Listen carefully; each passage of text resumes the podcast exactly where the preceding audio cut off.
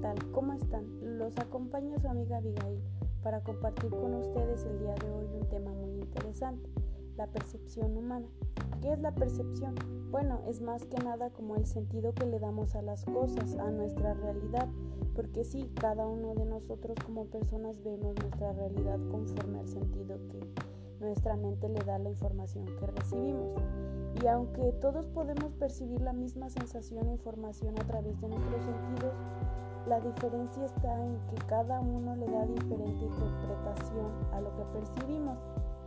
Y existe un proceso sobre esto que comienza con lo que es la sensación, que es más que nada la información que recibimos a través de nuestros sentidos. Luego va la percepción, que es el sentido que le damos a esa información que recibimos a través de los sentidos.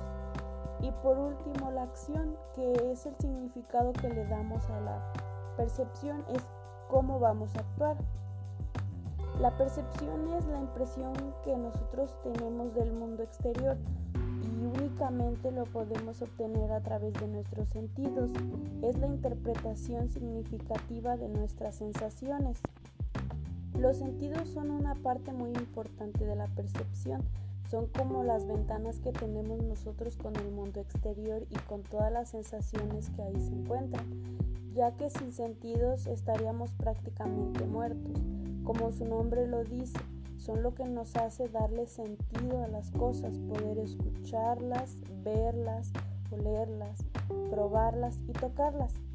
Ya pasando a otro tema, de la percepción vamos a hablar sobre algunos factores que influyen en esta misma. Y vamos a empezar por la motivación, que en sí es la necesidad que me lleva a darle sentido a las cosas, las creencias que nos hacen ver el mundo de manera distinta a los demás. Otro factor son los valores, esas ideas o creencias que tienden a alinear lo que se percibe de manera que es contra lo que se indica. Y debido a esto vemos la vida como nos las enseñaron, como nos enseñaron a verla, a creer, con esas ideas y creencias que se podría decir que nos hacen vivir tal vez una vida ajena por estar haciendo lo que nos dicen todo el tiempo. El siguiente factor son las expectativas, que son como las ideas adelantadas del cómo deberían ser las cosas.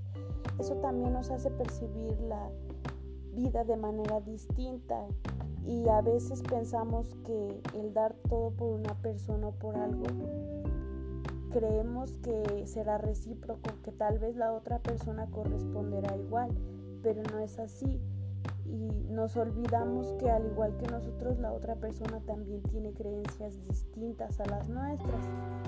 Y es que no es que sea algo malo esperar de alguien, sino que a veces cometemos el error de esperar de las personas equivocadas.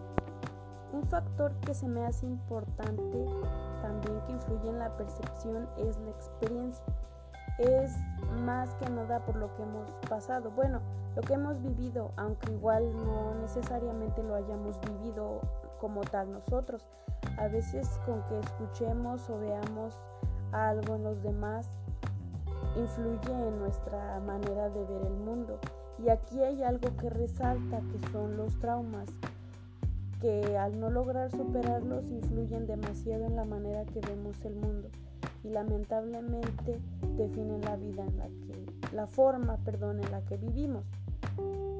Por, por último, la personalidad, que también tiene peso en esta manera de que percibimos.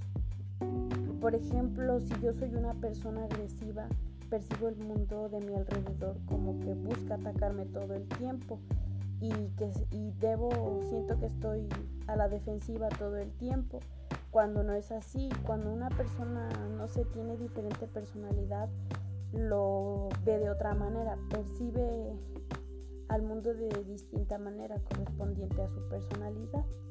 Y para finalizar el día de hoy me tomaré el pequeño atrevimiento de darles unas recomendaciones para mejorar la manera en que percibimos. Bueno, es que debemos entender que si queremos llegar a mejorar nuestra calidad de vida, tenemos que cambiar la forma en que le damos interpretación a algunas cosas. ¿Y cómo? pues, por ejemplo, la motivación, eh, ahí podemos darnos cuenta cuáles son nuestras necesidades y ver si lo que realmente pasa es así o solo vemos de esa manera porque sentimos que estamos supliendo solo una necesidad.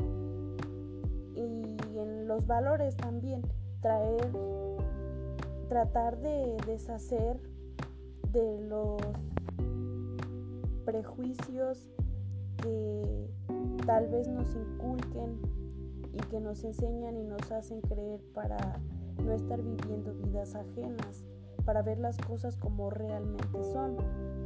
En las expectativas, aquí lo importante es dejar de esperar tanto de otras personas y mejor empezar a esperar más de nosotros mismos.